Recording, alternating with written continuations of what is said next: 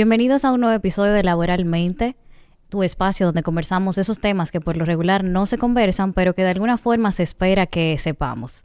Y para eso traemos profesionales, personas capacitadas con experiencia, otras que quizás están atravesando esa trayectoria o experiencia para que pongamos sobre la mesa esos temas y conversemos los diferentes puntos de vista. La verdad es que en este episodio estoy muy emocionada por todo lo que promete, porque pienso que vamos a hablar un tema muy necesario en este tiempo y para eso tengo a mi lado aquí nada más y nada menos que a la doctora Ana Simón. Muchísimas gracias por la invitación. Feliz de estar contigo. Bienvenida. Feliz, feliz estoy yo, definitivamente, porque, porque usted está aquí sentada hablando con todos nosotros, ¿verdad? Porque yo estoy aquí como representación de, de una comunidad que tiene deseo de, de aprender, de, de, conocer diferentes trayectorias, diferentes experiencias que a veces eh, bueno, usted sabe más que yo que todas las realidades son muy diferentes. Así es. Son muy diferentes. Muy diferentes. Y yo sé que quizás las personas se pregunten que, que, de qué vamos a hablar, porque aquí hablamos de tema meramente eh, laboral. A veces tenemos pinceladas de cositas eh, de desarrollo personal, profesional, escuchamos historias de desarrollo profesional de las personas, pero entiendo que con el fin de que nosotros también podamos crecer de esa forma, hay un lugar muy importante que es la salud mental. Así es. Específicamente, o al menos el tema que vamos a tratar hoy, del bienestar a nivel familiar y cómo eso nos afecta como, como profesional. Fíjate, eh, realmente tiene un impacto directo en, en, tu trabajo, en lo que tú hagas, en tu rendimiento, en tu enfoque. Yo recuerdo hace 20 años cuando una empresa me contrata por primera vez a trabajar con ellos en una asesoría clínica dentro de ellos. Y yo decía, ¿y por qué un clínico y no un industrial? Y recuerdo que la presidenta de la compañía me decía, porque el problema más grande que yo tengo aquí es sentimiento de culpa de las madres, problema de violencia, problema de estrés, del mal manejo del estrés, es decir, el burnout. Y recuerdo que con esto yo inicio eh, a hurgar y a, a prepararme, a especializarme en empresas. Realmente, como yo le digo siempre a las instituciones o a las comunidades donde yo trabajo, el trabajo, es decir, la entidad es también tu familia. Y tú repites, quieras o no, muchos de los modelos que tú tienes en tu casa. En tu trabajo tú pasas más de ocho horas. Tú con tu familia no pasas ese tiempo. Y quieras o no, a ti te salen tus cositas, tus mañitas, tus hábitos en el trabajo. Como también se refleja situaciones como realmente, ejemplo, si tú estás teniendo problemas con tus hijos, tu rendimiento puede disminuir. Claro. Si tú estás teniendo problemas de pareja, puedes tener momentos de, explosión, te puedes poner iracundo. Es decir, tu conducta puede variar, como también puede aumentar la creatividad, puedes estar más enfocado. Todo va a depender de tu bienestar. Y tu familia, tu pareja, tus hijos, tu entorno, tiene mucho que ver con todo esto.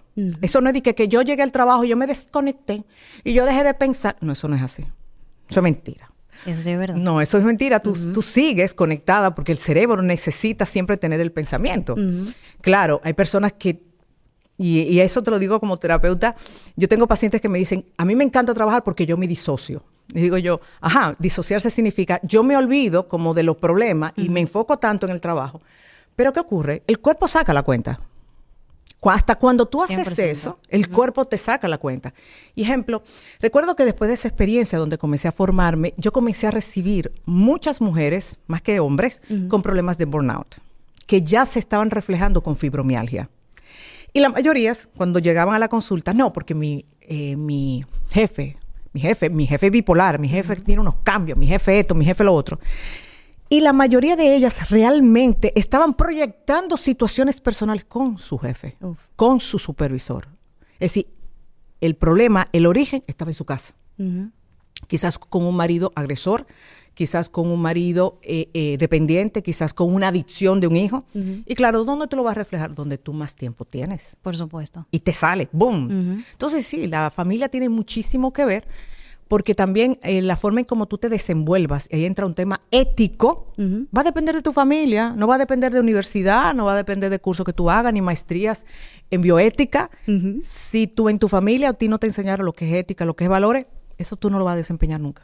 Yo estoy completamente de acuerdo y quiero adelantar que el 50% de la pregunta que yo tengo aquí anotado te la acabas de responder. de verdad, siendo eh, completamente sincera. Eh, pienso que antes de continuar yo quisiera como eh, poner sobre la mesa, yo soy una persona soltera, no casada, sin hijo. Ok.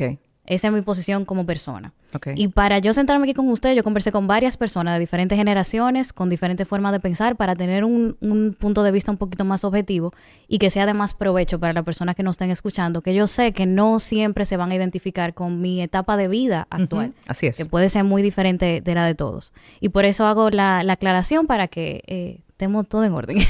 Así es. Entonces, eh, me gusta el tema eh, que tocó al principio. Y me lleva un poquito más atrás, antes de llegar a la familia. A veces, eh, y esto se lo acuño bastante a mi cuñado, valga la, el, el, doble decir, que él siempre dice que la persona que tú eliges como pareja o para salir en el noviazgo y eso te afecta en todo. Y yo antes decía que tú eres muy radical. Porque, o sea, óyeme, tú estás saliendo con esa persona, pero no significa que ustedes van a llegar a, casarse. Eso es lo ideal. Eso es lo que yo busco personalmente, pero yo sé que eso no es el caso de la mayoría de las personas. Entonces, él le da ese peso, esa connotación desde ese momento. Uh -huh. Porque él, la, la, idea que él formó sobre eso es que él dice que después que ya tú te enamoraste, ya tú te perdiste. Ya se perdió la forma de, que, de decirte de que no, que venga por aquí, que no acaso, que si aquello, ya, ya se perdió. Entonces, esa elección que tú hiciste va a repercutir en todas las áreas de tu vida. Totalmente. Y en eso estoy de acuerdo, completamente. Sí, claro, claro. En, entonces, entra como la, la disyuntiva porque la mayoría de las personas realmente no piensa así, porque toma las decisiones a la ligera y no sabe que eso puede afectar hasta el ámbito laboral. Claro, toda decisión tiene consecuencias. Ahora bien, uno nunca va a pensar que el amor uh -huh. de pareja tiene algo que ver, sí tiene mucho que ver. Primero, cuando tú te enamoras, y eso es algo que yo vivo mucho en la consulta, yo tiendo a dar de alta. Y le digo, en los próximos seis meses no te voy a ver porque tú estás segregando una cantidad de hormonas que te van a producir muchísimo bienestar. Y en ese tiempo puede ocurrir dos cosas en el, en el colaborador en la empresa. Uh -huh. O se descuida de su trabajo por estar viendo las redes sociales, viendo lo que su pareja está haciendo, pidiendo permiso para irse a la playa antes de tiempo, o la persona se enfoca más. Porque la oxitocina y la dopamina, como son energía que le dan, eh, son hormonas que le dan tanto bienestar, se sienten que pueden con el mundo y avanzan en el trabajo. Uh -huh. Avanzan muchísimo. Pero eso no es, eh, como te digo, eso no es permanente esa parte de idealización del amor que es al inicio, donde tu cuñado dice, y uno se pierde, eso pasa al inicio. Pero luego de eso, de esa, de esa etapa que se llama idealización, viene el amor real, mm. el amor maduro, donde yo veo tus defectos, yo veo que quizás tú no tienes la misma... Eh, el mismo ímpetu que yo, porque yo soy más ambiciosa, uh -huh. porque yo en el trabajo ya yo estoy pensando en una segunda maestría y tú todavía estás dándole vuelta a la universidad. Uh -huh. Ahí es que comienza a pesarme tu forma de ser. Lamentablemente, el amor, la mucha gente entiende que va a ser suficiente para poder modificar todo aquello que no me guste del otro. Y es un error. ¿Ok? Ahora, que eso te va a afectar Ay, a ti. Puede ser. Ok. Que eso te va a afectar a ti en, en tu desenvolvimiento totalmente. Y la gente piensa que no. La gente piensa como que tener una relación de pareja no tiene por qué afectar. Y ya hay uf, más de 500 estudios uh -huh. donde se ve reflejado que la persona que más va a impactar en tu vida, positivo o negativo, es tu pareja. De por sí, muchas veces, cuando yo trabajo en las empresas, el, el tema del burnout, uh -huh. cuando ya, ejemplo, tengo el diagnóstico de que estás súper quemado, una de las cosas que hago aparte, porque no está en la escala que paso, es ver cómo está tu relación de pareja. Porque muchas veces tu burnout es en la casa, no uh -huh. en el trabajo. Y es que tu pareja te puede provo provocar el mayor nivel de estrés. Claro. Y tú dirás, pero entonces es una pareja mala. No, no, no, no, no, no a veces el no ponernos de acuerdo, situaciones económicas, el nacimiento de un hijo, el diagnóstico de una enfermedad. Es decir, hay muchas cosas que van impactándonos a nosotros y nuestra pareja, dependiendo si es contención uh -huh. o es un ancla, nos va a ayudar o no nos va a ayudar. En definitiva, hay personas que tú tienes que arrastrar. Es decir, que tú eres que tienes que llevar. Uy. Hay personas que sí, que son conformistas. Sí. Y, y, están en la empresa y son quizás supervisores y están felices uh -huh. ahí. Y no está mal. Siempre claro le he dicho, y no, no, está mal, tiene Exacto. que existir gente así. Pero entonces tú ves a la pareja uh -huh. y está allá arriba. ¿Dónde está el problema? Ello va, eso le puede afectar a nivel emocional. Uh -huh. ¿Por qué le puede afectar? Porque, y más en el hombre. Si es el hombre que quedó atrás, ya tú sabes, cuando El esa ego. mujer comienza a ganar el doble, comienza a ser la jefa y él no. Ella comienza a tener más vacaciones, bono y un sinnúmero de cosas. Eso afecta a la relación y más cuando entra un tema muy personal, que es mi amor propio, mi seguridad. Si yo no me siento seguro, eso se va a reflejar. Y que es una necesidad de la mujer. Exacto. Entonces, realmente la dinámica se hace daño porque mira, ejemplo, a mí que me, a veces me contratan para entender el clima laboral. Hay un tema de clima laboral. Yo una de las cosas que hablo de forma eh, individual es, ¿estás en proceso de divorcio? Uf. ¿Cómo estás en tu casa? ¿Hay un amante? Yo tengo que preguntar todo eso. Y hay gente que me dice, ¿y por qué tú preguntas eso? Sí. Eso no tiene claro. Para ya, dar- ya yo lo estoy pensando, la resistencia, porque, ah, no, mi vida personal no tiene nada que ver con la laboral. Eso es lo primero que Pero mira lo que yo hago, por lo menos yo. Yo sé que eso no es muy común. Yo hago un contrato de confidenciabilidad, donde yo ahí te plasmo de que nada de lo que tú me digas, ni siquiera a la empresa yo lo voy a decir. Y la empresa lo sabe, porque ya yo lo hablé, con recursos humanos y no, y claro, si, si hay algo que le puede dañar a la empresa, es diferente y está en ese contrato. Pero de su vida personal, no, yo no puedo decir nada. Yo tengo que preguntar si tú estás en adicciones. Yo tengo que preguntar si tú, uno de tus hijos es adicto. Yo tengo que preguntar si a ti te golpean. Porque todo eso se refleja muchas veces en la forma en cómo tú tratas a tus compañeros, en tu liderazgo, en tu, en tu desenvolvimiento. Tú ves gente que, que tú dices, ¿y por qué ella no puede dar la milla extra? Quizás porque ella no cree en ella. Uf. Tú sí crees en ella, pero ella no cree en ella. Y ella no cree en ella, lo más seguro, porque quizás tenga un marido que le dice que ella es una porquería. Por Wow. más coaching que quieran meterle a esa mujer en el trabajo, eso no va a funcionar. Ella tiene que ir a terapia a trabajar un problema de pareja. ¿Entendiste? Entonces, todo sí está muy ligado, totalmente muy ligado. Estoy sorprendida porque, o sea, le entiendo que es 100% así, pero es muy chocante porque es el día a día de cientos de miles de personas, y más en este país con tantos temas culturales, sociales, eh, es bastante complejo, es bastante complejo. Y creo que el, el primer paso es entenderlo, Sí, claro. que venimos todos, yo pienso que, y esto es algo muy personal, yo pienso que todos venimos con un chip eh, de... Nosotros venimos sin identidad. Así es. Esa, esa es mi concepción personal. Ok, sí. Entonces, a medida que uno va caminando, esa, esa Va personalidad, absorbiendo. exacto. Como una esponjita. Exactamente. Así es. Y así mismo como uno va absorbiendo, se va formando, se va moldeando, y así vamos caminando hacia el profesional, el que está trabajando, que sigue siendo una persona, porque es una persona integral, Claro. no es que... Un eh, individuo. no es que Lorraine que trabaja y Lorraine que está en su casa y Lorraine social. No son tres personas diferentes, es la misma. Entonces, evidentemente, lo que pasa en el trabajo, por ejemplo, en el caso que sea el, el trabajo, me va a afectar en mi familia. Y lo que me pasa en mi familia me va a afectar en el trabajo. Como especialista de pareja, te puedo decir que muchos de los conflictos que a veces se presentan en la consulta es cuando uno de los dos te dice, es que yo me he convertido en el basurero de ella o él, donde él ya sale del trabajo y viene a contarme todos los rollos que vivió. Yo hay un día que sí lo puedo escuchar, Ana, de verdad, pero hay días que yo no quiero. ¿Es un problema de comunicación? No, no hay un problema de comunicación. Ahí hay un problema, mira dónde está el problema. A él yo tengo que enseñarle a ponerse él límites pero también ponerle límites en su trabajo. Pero de fondo es una persona que no sabe poner límites, es una persona que le cuesta poner límites. ¿Por qué? Porque quizás tiene miedo a, a los las confrontaciones, quizás le tiene miedo al rechazo, quizás no quiere que la gente lo vea como el malo, porque el poner límite tiene un precio. Sí. Entonces, ¿qué hace? Ah, dice que sí a todo el trabajo, se explota y cuando llega a la casa, ¿qué va a hacer? Explotar con la persona que está. Las mujeres muchas veces explotamos con los hijos, no con la pareja. Los hombres explotan más con la mujer, más que con los hijos. Pero realmente, queramos o no queramos, nosotros pasamos mucho tiempo eh, en la oficina, mucho tiempo con los compañeros. Y lo peor del caso es con, con esta tecnología, las famosas comunidades en WhatsApp donde ahora, eh, sin darnos cuenta, tenemos una exigencia de estar 24/7 conectados para ver qué está pasando en la oficina. Eso también te lleva a tener problemática en tu relación Claro. y con tus hijos. El famoso eh, FOMO, Fear of. Missing Out. Exacto, exacto. Entonces, es como te dice, uno pasa 8, 9, 10 horas Así en es. una oficina. Entonces se da esta dinámica de que me va mal en la oficina, me descargo en la casa, pero realmente estoy usando el corto tiempo que tengo para estar en la casa, que son que cuatro horas, tres horas, Así mismo. es el tiempo que tengo, Así mismo. que se puede usar para restaurar una, eh, una relación o ayudar a que mejore una relación eh, de pareja, de hijos, de, de lo que sea, para descargar lo que pasó. O, o sea, es como un tema de cómo uso ese tiempo. Ujú. O si se puede realmente en ese Sí, tiempo. claro que se... O sea, ¿cómo se haría un, un- un correcto equilibrio? Mira, tiene, el, el tiempo se tiene que usar bien, pero no te voy a negar que muchas veces nosotros los clínicos tenemos que, que hurgar en cómo tú te desenvuelves en el día.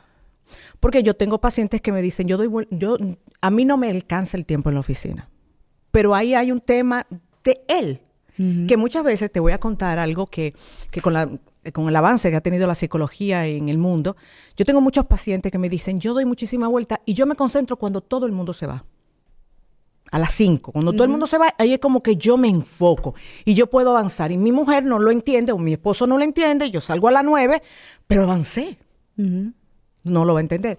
Y que yo he descubierto con muchísima gente que tiene déficit de atención, que nunca se lo han diagnosticado, porque el déficit de atención se comenzó a diagnosticar hace 20 años. Entonces tú ves que muchísima gente dice, ay, mi madre, ahora es que yo entiendo muchísimas cosas, ahora es que yo entiendo el por qué se me hace tan difícil las reuniones, o las reuniones por Zoom, o se me hace difícil esto, cuando ya entienden. Entonces, cuando tú les enseñas que no, que ellos tienen que buscar la forma desde su tipo de aprendizaje, su tipo de personalidad.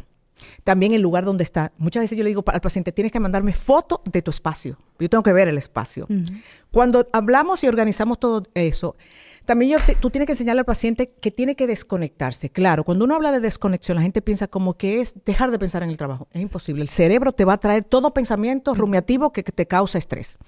Pero es, tú tienes que hacer un, y es algo que está pasando mucho con la familia, tú tienes que hacer un doble sacrificio. Es decir, tú tienes que esforzarte un poquito más para quitarle la tableta al muchacho, quitarle la tableta al otro, decirle a tu esposo, ven, vamos a hacer algo, y entiende, y hacer una dinámica aunque sea cenando. Lo que pasa es que no te voy a negar, eh, la gente está cansada, la gente está abrumada, Claro. Con los tapones nada más, con eso te digo que, que se están... Ahí está la mitad, ¿verdad? estamos, Mira, no, tú no te puedes imaginar, a veces con pacientes que me llegan a las 6, 7, yo trabajo, ejemplo, hasta las 8 de la noche, algunos días. El paciente de las 6, de las 7 y de las 8, yo tengo que durar 15 minutos bajándole la reactividad, porque vienen muy ansiosos por, la, por la- los tapones. Claro. Vienen de mal humor, vienen reactivos. Entonces, así llegas tú a tu casa. ¿Cuánto tiempo de tu trabajo? Hay gente que me dice, Ana, yo salgo a las 5, pero prefiero quedarme hasta que baje el tapón. Sí. ¿Entendiste? Pero hay otros que no pueden porque tienen que buscar al hijo a la tutoría, tienen que después hacer todo un, un, como digo yo, un recorrido llegan a su casa a las 8 de la noche No. para hacer al otro día lo mismo. Y hay gente que dice, conchole, qué miserable es hacer lo mismo. Y es lo que yo le digo, lo mismo siempre lo vamos a hacer porque el ser humano es así, es repetitivo. Lo que tú tienes que tratar es que el tiempo que tú pases, sea con tus hijos o sea con tu pareja o contigo misma, sea de calidad.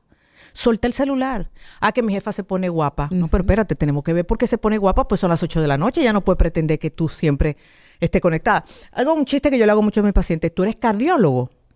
Tú eres cirujano de eso que abren el corazonzazo. Y me dicen, no, Ana, tú sabes que lo que yo trabajo en mercadeo en un banco. Y digo yo, entonces, si tú no tienes ningún montaje ese día, porque yo sé que hay días de montaje, espérate, hasta tu jefa un día sentada, decírselo. Mire, yo necesito que usted entienda que yo no le voy a contestar no por mal creer. Es que yo necesito soltar un poquito para estar con mis hijos. Lo que pasa es que hay gente que le tiene miedo a los jefes Sí. le tiene miedo a los supervisores. Y es algo que cuando yo lo trabajo, es increíble, cuando el supervisor yo lo saco de las, los talleres, es totalmente diferente. Se abren. Y muchas veces a donde yo tengo que ir al líder, Sí. ¿qué pasa? Que tus empleados te tienen miedo. Y te cuento que hay un tema familiar. Esa persona muchas veces que viene con esa, ese control, con esa autoridad, tiene un tema en su familia.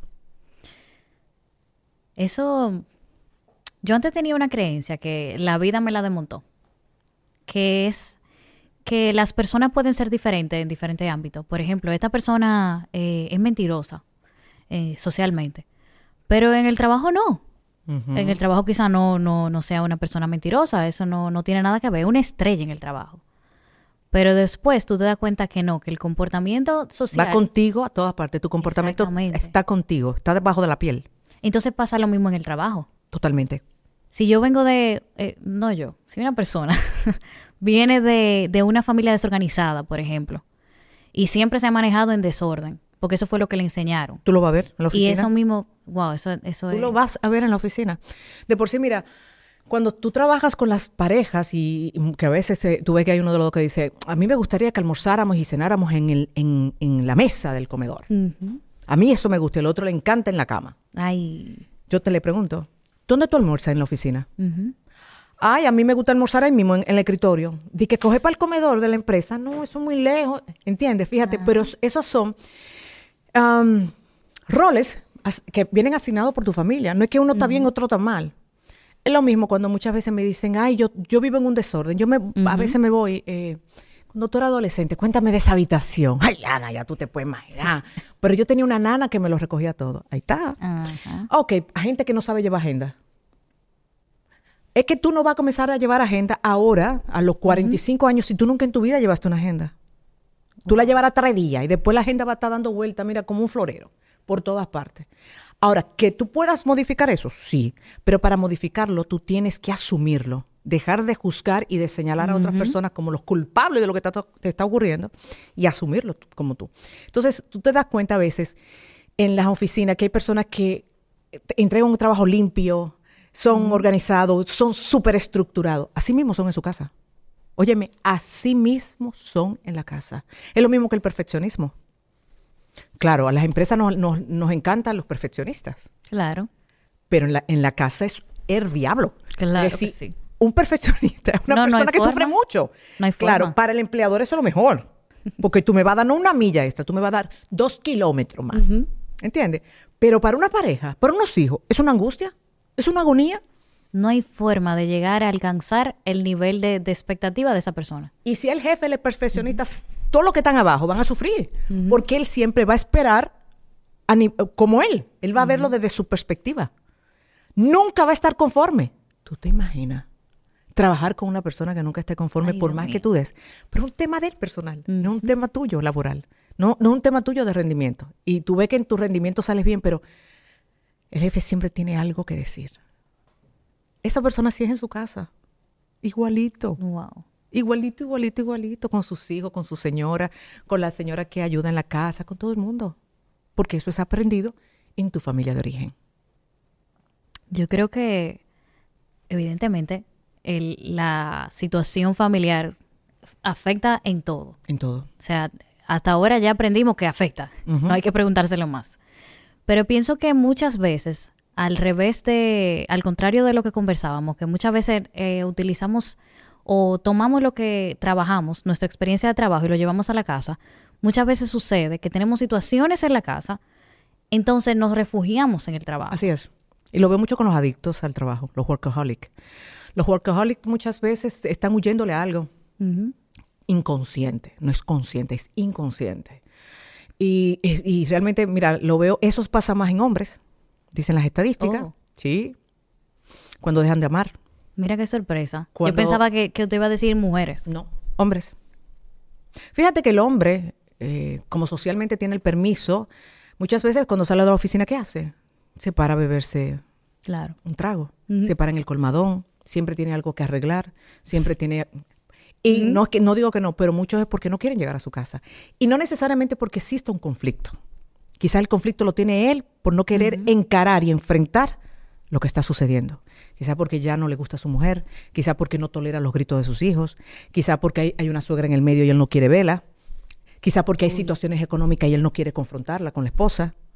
Es decir, ocurre más en el hombre porque el hombre confronta menos y el hombre hay, por eso muchas veces se queda en el trabajo y muchos me dicen, "Ah, Ana, Ana, yo he sabido llegar y quedarme en el parqueo una hora. Entonces, tú me preguntas, ¿porque tú trabajes más horas significa que tú vas a hacer mejor rendimiento? No.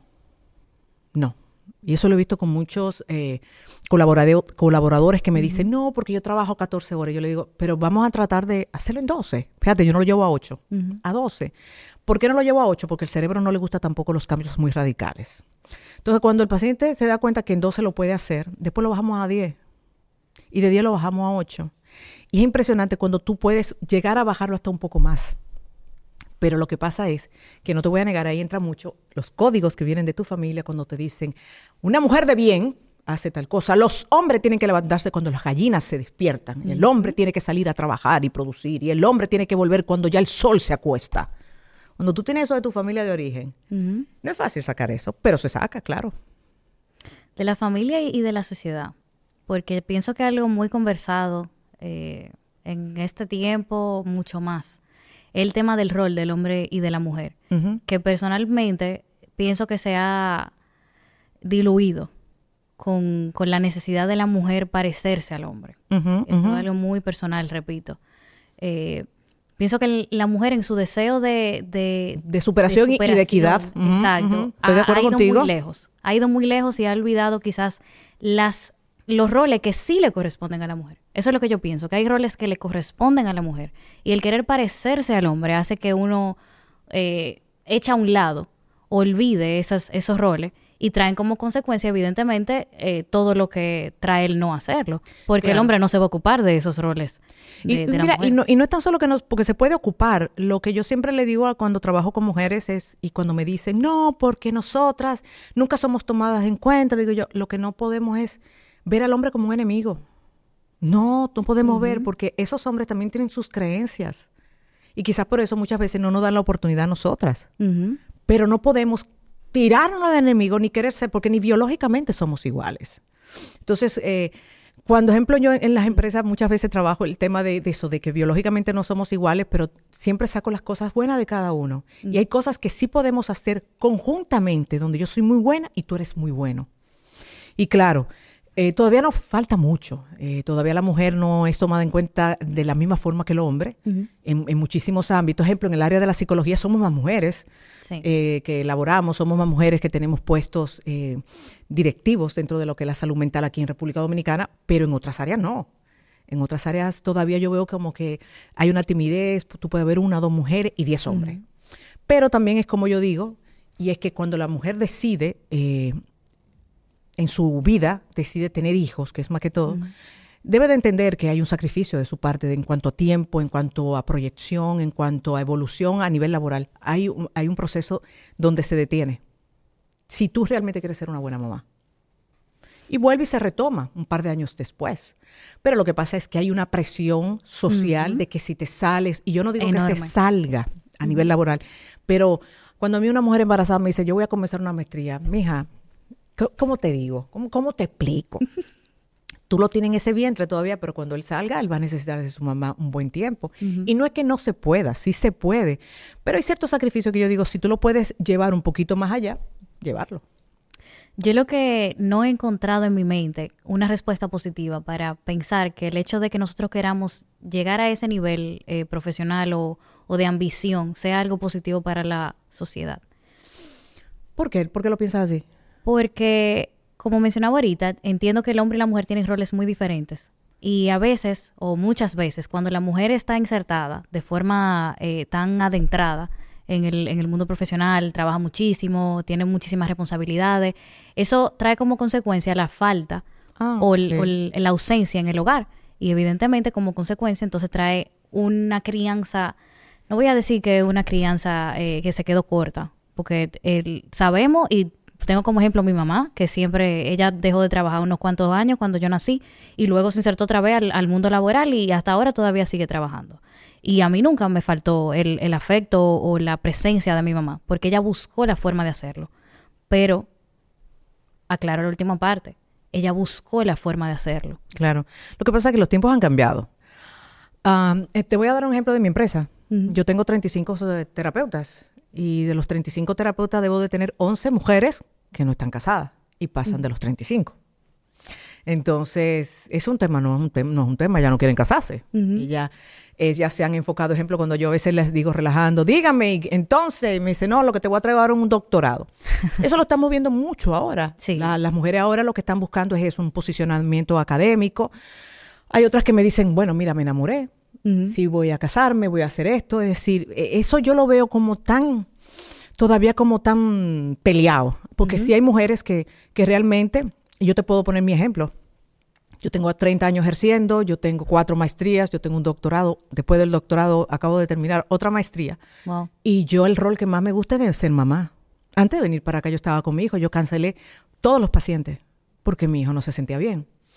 Claro, eh, para tú poder hacer eso, tú tienes que tener un buen trabajo en equipo, eh, ejemplo, está su papá ahora mismo con ellos. ¿Entiendes? Entonces, realmente, yo recuerdo cuando yo estaba haciendo el doctorado, mi hijo Juan, yo, em, mi esposo me lo llevaba en ese momento a amamantar a la universidad. En, en la parte que yo la hice aquí, después otra parte en España. Me lo llevaba a que yo lo amamantara. Un día a la semana. Es decir, ahí entra mucho el trabajo de equipo, cómo es tu relación de pareja, cómo, cómo hacen ustedes el trabajo en conjunto, ¿entiendes? Eso es vital. Porque si tu pareja te está dando indicio de que no, lo que yo quiero es, eh, posicionarme, yo no quiero muchacho, ya tú sabes que si sale embarazada, eh, esa no va a ser su prioridad. Porque es que esas son cosas que se tienen que hablar en la relación. ¿Qué es lo que tú quieres? No estoy hablando de hijos, estoy hablando hasta de tu trabajo. ¿Qué es lo que tú quieres? Ujú. ¿Para dónde que tú vas? ¿Cómo que tú lo vas a hacer? Porque ya tú y yo somos un proyecto. Y tú no me puedes poner a mí de último lugar. Claro. Que muchísimas parejas, lamentablemente, fracasan. Y no fracasan per se por el trabajo. y, y me voy a meter hondo ahora. Fracasan porque uno de los dos se involucró con alguien del trabajo. Porque si no lo sabía, la primera causa de infidelidad está en el trabajo. Es ¿Entiendes? que pasamos mucho tiempo ahí. Exacto.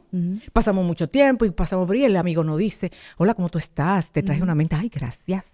Y el marido tiene días que no te dice nada. Mm, Y ese compañero te dice, no trajiste comida, no, no te preocupes, yo te voy a dar de la mía.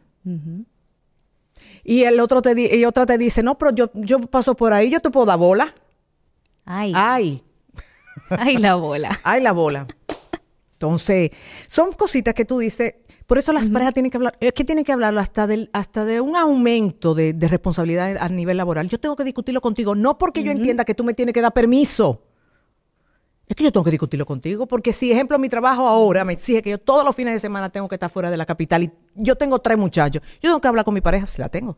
Y si no la tengo, yo tengo que hablar con el papá de esos muchachos, porque él es, él es el que tiene que ayudarme a mí, si él quiere, claro. Si no, entonces yo tengo que buscármela. Claro. ¿Entiendes? Eso es la parte que yo a veces le digo a las mujeres y a los hombres también. Señores, hablen. Ahí que entonces yo tengo la disyuntiva mayor. Y creo que mencioné un poquito en, en un episodio anterior. De que nosotros luchamos mucho por la equidad de las mujeres en, en posiciones distintas. Eh, vemos mucho el tema de la diversidad, las empresas están muy comprometidas de tener un 50-50 y todo eso. Y lo ven como un... el gap, el, la... wow, la rejilla entre uno y otro, lo ven como algo negativo. Y yo siempre me he preguntado, ¿realmente eso es algo negativo? Que haya una diferencia entre cantidad de hombres y mujeres. Y me explico por qué me lo cuestiono. Si una pareja decidió que se va a quedar en su casa porque se decidió quedarse en su casa a cuidar a sus hijos y entiende que la crianza de sus hijos es más importante que su crecimiento profesional, es su decisión.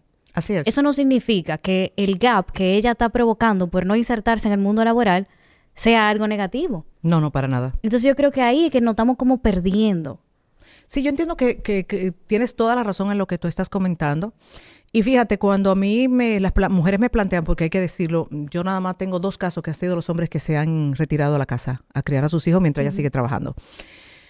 Cuando las mujeres me plantean, mira, que él me dice que me vaya para la casa, eh, muchas veces no te voy a negar, como terapeuta yo tengo que evaluar muy bien. Si no estoy ante un hombre eh, agresor, claro.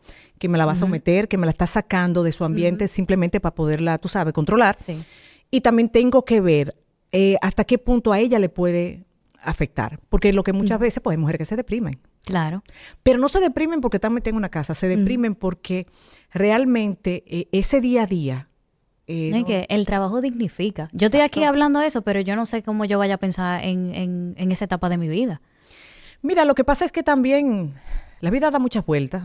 Eh, pueden ocurrir muchas cosas. Por ejemplo, yo he tenido colegas eh, muy comprometidas y de un momento a otro por una, alguna situación me dicen, no, me voy a tomar un año sabático. Está buenísimo, qué bueno, que, lo, que lo- qué bueno que lo puedes hacer porque tienes Sí. una pareja que, te- que va a cubrir eso, porque hay, hay gente que no ahí. puede. Pero realmente, realmente a mí no me parece mal. Lo que ocurre es muchas veces cuando las mujeres nos vamos a la casa, nos quedamos en la casa esperando todo de él. Eso es lo que yo no estoy de acuerdo. Porque lo que yo veo en consulta, lamentablemente, es como ese hombre deja de admirar. Claro. Entonces, cuando a mí las mujeres me dicen, yo me voy a quedar en mi casa, pero yo voy a seguir en esto, yo voy a hacer esto, yo, yo digo, perfecto, dale para allá.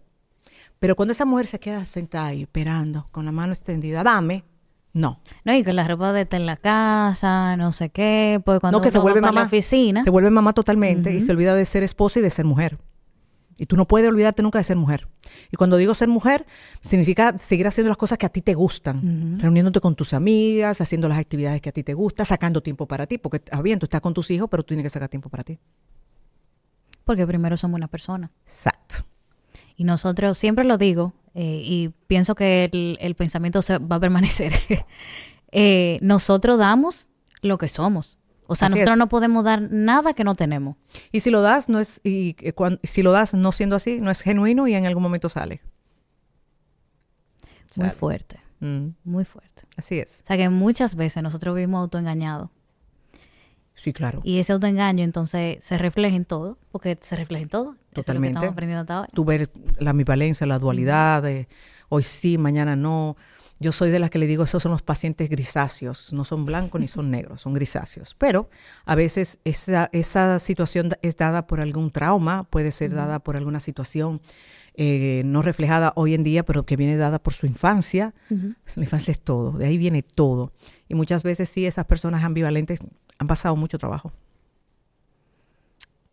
Estadísticamente, o no estadísticamente, de lo que usted ve en, consulta, ¿quién tiende más a dificultarse dividir el trabajo y hogar? ¿El hombre o la mujer? El hombre, el hombre, totalmente el hombre. La mujer no, la mujer es impresionante y yo lo digo que yo, yo siento una gran admiración por esas mujeres que a las 5 de la mañana se paran a hacer desayuno, porque, porque hay que hacerlo a esa hora, porque no puedo a otra, bañar muchachos, lleva muchachos y al trabajo, llegan a las seis a hacer tarea. A revisar, sí, a revisar cuaderno, a hacer, a hacer, espérate, a hacer cena. ¿Entiendes? Mira, no. El hombre lo hace, pero no, no, no hace de la misma forma que la mujer. Posible. Claro, yo conozco hombres que, mira, me quito el sombrero ante ellos, pero el mínimo. Estadísticamente nosotros le llevamos millas. estoy aquí como, como maquinando. Porque en, realidad sí, eh, lo que hemos aprendido con el tiempo es que realmente la mujer se mueve un poco más rápido que, el hombre. Totalmente. Lo vemos con los niños tan pequeños, que por lo regular la hembra eh, ya camina más rápido que el varón, habla más rápido, eh, esto y aquello. No significa que hay una debilidad, por así decirlo, de parte del, del hombre, del, del varón, pero se desarrolla de forma diferente. Y así mismo cuando somos grandes. Sí, lo que pasa es que la mujer, si las mujeres maduramos y, y, realmente sí lo que dicen los estudios que maduramos, evolucionamos más rápido que ellos. Dos años. Dos años. Mm. Dos años. Qué interesante. Por eso no, que, no quita que hay hombres, hay hombres muy Peter Pan, que son los hombres súper inmaduros, pero también hay hombres Y lo contrario también. y lo contrario también. Lo que nunca es bueno son los extremos. Hay una pregunta que alguien eh, me envió y la voy a leer exactamente como la envió, para no malinterpretarla ni, ni decir una cosa por otra. Dice, ok, recomendación, es una recomendación para un, hijo que tiene un trabajo y que no dependen económicamente de, sus padres, sino que eh, se mantiene por el dinero que produce trabajando. Y los padres están súper orgullosos de eso, pero a veces creen que eh, la persona, por ser hijo, no tiene responsabilidades ni, ni tienen eh, nada que cumplir. Que eso me imagino que uh, sucede mucho cuando uh. uno vive dentro de, la casa. Dentro de la casa, estos hijos que han madurado, que trabajan, que ya hacen su vida, pero siguen estando en la casa materna. Realmente estar en la casa materna, me ha tocado como terapeuta familiar trabajar esto, tienen que tener responsabilidades. Tiene, si tú estás ahí, tú tienes, eso no es un hotel. Tú tienes que tener responsabilidades. Cuando hablamos de responsabilidades, eh, tiene que ser dependiendo también de su presupuesto, ponerle cosas hasta donde la, la, sábana lo arrope, porque, ¿verdad? Tampoco es que lo vamos a hacer que el muchacho no pueda eh, evolucionar. Claro. Pero a veces son cosas tan simples como, tú tienes que decirle todavía a tus padres que si tú vas a amanecer en la calle, tú vas a amanecer en la calle, aunque tú tengas 30, pero tú estás en su casa y tú los preocupas. Entonces sí, como en República Dominicana es muy común eh, decir los jóvenes adultos ya quedarse en la casa, porque es una forma de, ahorrar el dinero, y las mujeres más nos vamos cuando ya estamos, nos vamos a casar. Pero eh, yo lo que, lo que sí les digo es que muchas veces llega un momento en que si el hijo se queda en la casa, tiene que ser de aporte, no puede ser una carga, porque se puede convertir en una carga, pero no tan solo una carga económica, una carga emocional. Hay un chiste que anda mucho por ahí, que yo lo voy y me río cada vez que lo veo, que dice que el ahorro que uno gana entre comillas, por quedarse en su casa, el pago es la, el- la, la emoción. Lo emocional, uno paga con la estabilidad emocional. Bueno, eso sería bueno. Esa es la renta. eso sería muy bueno. que es una realidad en, en muchos de los casos. Y Sí, eso claro. me, me recuerda otra cosa. Yo sé, porque lo he leído, que la mayoría de los divorcios se da por temas económicos. Mm, No, me equivoqué. mira, eh, el tema económico eh, es un tema que tiene muchas aristas, pero no realmente es el principal. ¿Y cuál será el principal? Ahora me Te cuento. Cuando hablamos de el económico, para que tú entiendas, no es la falta de cuarto, es la desconsideración. Wow. Eso es lo que desbarata el matrimonio. Un matrimonio con problemas económicos, para que tú entiendas, con problemas económicos, quien se enfada, quien se enoja es la mujer. Ese hombre todo el día acostado en esa cama, en vez de estar buscando trabajo. A mí me molesta verlo en esos chores. Mira, Ana, yo no lo soporto. Pero eso es una crisis dentro del matrimonio. Lo que lleva a la ruptura, lo que lleva al desamor, es cuando casi siempre el hombre está fajado y mira, vamos a comprar esa tierrita, vamos a comprar ese apartamentico, vamos y tú vas a poner tanto. y él se da cuenta que ella le oculta el manejo de su dinero. Eso es abuso, eso es desconsideración. Y súper común. Ah, o te- sea, te cuento. culturalmente, o sea, eso es común. Te cuento, eso se trabaja en terapia igual que como si fuera un cuerno. Porque el impacto es el mismo. El impacto es el mismo. Aunque Pero la gente piense que no. Es la enseñanza. Nosotros nos dicen que tú no le puedes decir cuando tú ganas. Pero también me decía mi abuela, usted anda con 100 pesos en aquel tiempo, 100 pesos para el taxi, ¿verdad? Y cuando yo me casé me decía, lo suyo para chicle y menta. Oye, lo suyo para chicle. yo me río mucho hoy, hoy en día porque realmente las mujeres pensamos así. Sí. Fíjate que nosotras, la- nosotros somos súper mentirosas.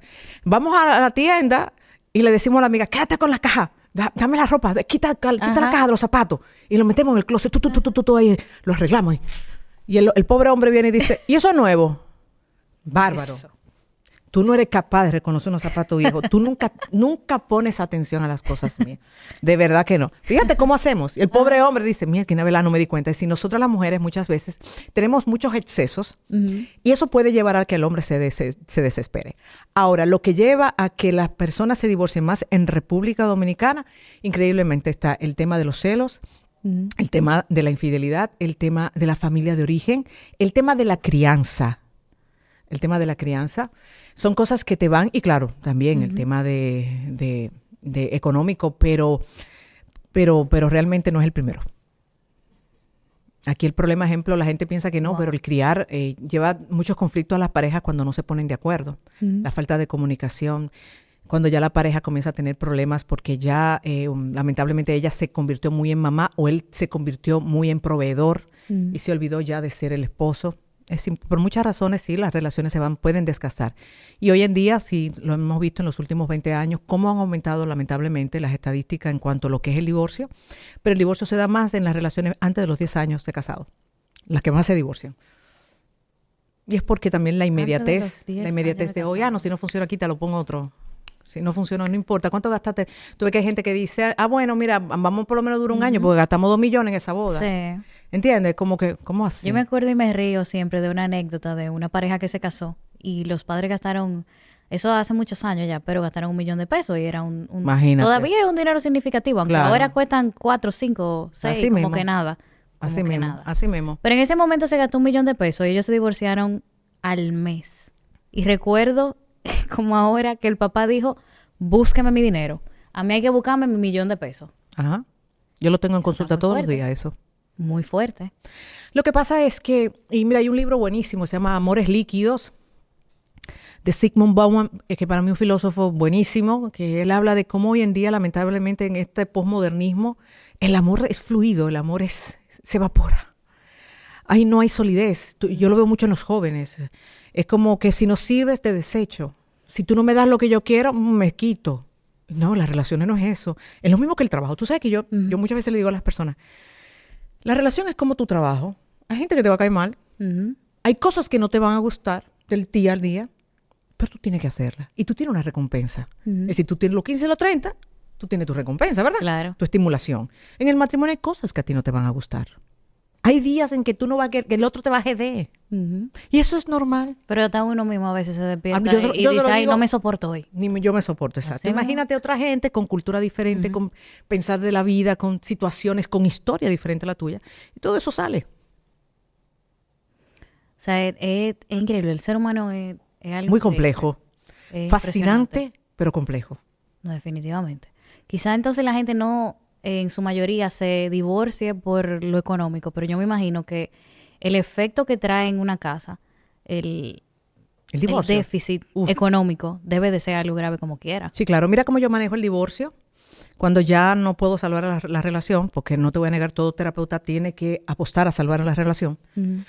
Pero cuando no puedo, eh, siempre le hablo y le digo, tu jefe tiene que saberlo. Ah, tu jefe tiene que saberlo, porque tú vas a estar en un sub y baja. Mm. va a llegar días con demacrada, mm. va, vas a tener días difíciles. Mm. Igual le digo, la profesora del colegio tiene que saberlo. Es decir, personas muy puntuales tienen que saberlo porque puede haber una modificación conductual. Mm-hmm. Y si yo dejo que esa persona suponga lo que puede suponer, ella no le interesa su trabajo. Claro. Ella está en toda menos en misa. Mm-hmm. Entonces, Tú te sientas, cierra la puerta y mire, jefe, yo quiero decirle una cosa, yo estoy atravesando un proceso de divorcio. Yo no, yo lo que quiero es que usted sea empático conmigo. Las personas que me hacen caso, le va muy bien. Le va muy bien. ¿Por qué? Porque no es que van a faltar al trabajo. Es que en el momento en donde tuve que, porque tienen una baja tolerancia. Están reactivos. Claro. ¿Entiendes? Y sus hijos también pueden tener cambios. Y no te imaginas, ejemplo, también la cantidad de personas que yo tengo en consulta que vienen por una situación de pareja o vienen porque en la empresa me lo mandaron. Ejemplo, yo tengo acuerdos, alianzas con muchas empresas. La empresa me lo mandó y me dice, mira, no sabemos qué es lo que tiene, está apático, eh, como que como que yo, nosotros sentimos que él quiere que lo, lo cancelemos. Que lo cancelen. Y cuando tú comienzas a hurgar, tiene una depresión de base.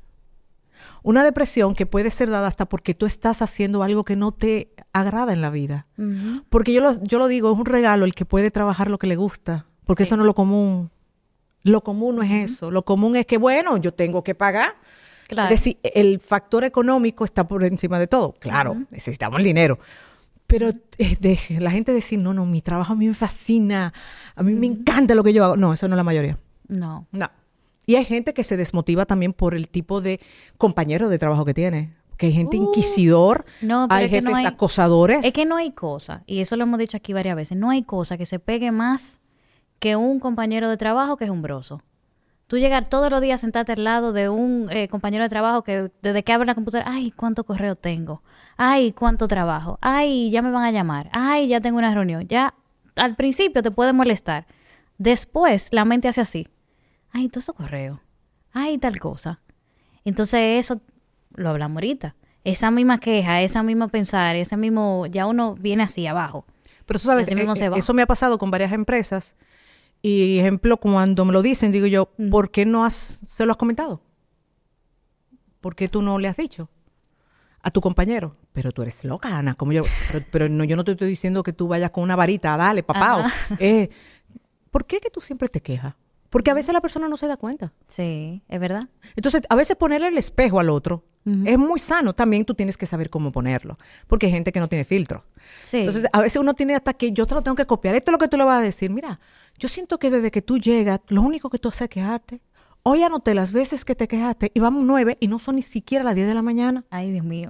Sí, claro, porque mucha gente la retroalimentación es muy importante, lo que tú no puedes irrespetar al otro. Claro, que es lo que pasa con la gente que dice, ay, que yo soy muy honesta, yo soy así. No, no, no, no. El ser honesta no significa que yo te tengo que agredir. ejemplo, yo trabajo mucho con los líderes, con los que son los jefes, los VP, que yo le digo, es que usted tiene que conocer, no es que usted conozca la vida de su, em, de su colaborador o empleado, pero usted tiene que saber por lo menos cómo se llama. Claro, no, y que lo hablábamos ahorita, y lo conversábamos en otro episodio donde estaba mi jefe aquí sentado conversando conmigo, que es un jefe natural, un líder natural. Y él dice que, que es imposible tú hacer una tarea de liderazgo si tú no conoces a la persona. Porque es que todas las personas lo motivan cosas diferentes. Cosas diferentes a sí mismo. Entonces yo no puedo venir a hacerte chercha a ti si tú realmente a ti eso no te importa, ni te mueve, ni, ni nada. Exacto.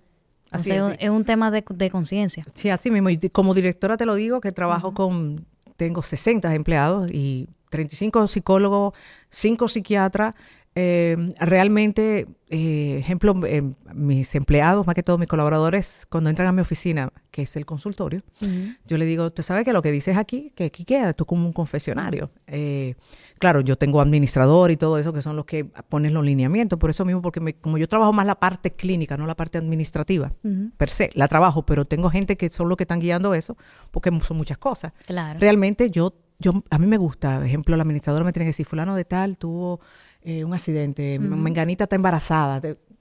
Todas esas cosas yo tengo que saberlas. Para eso mismo, para tener acercamiento y no te vean como que tú estás allá arriba, el jefe, al jefe, que nadie lo toca. No, eso es imposible.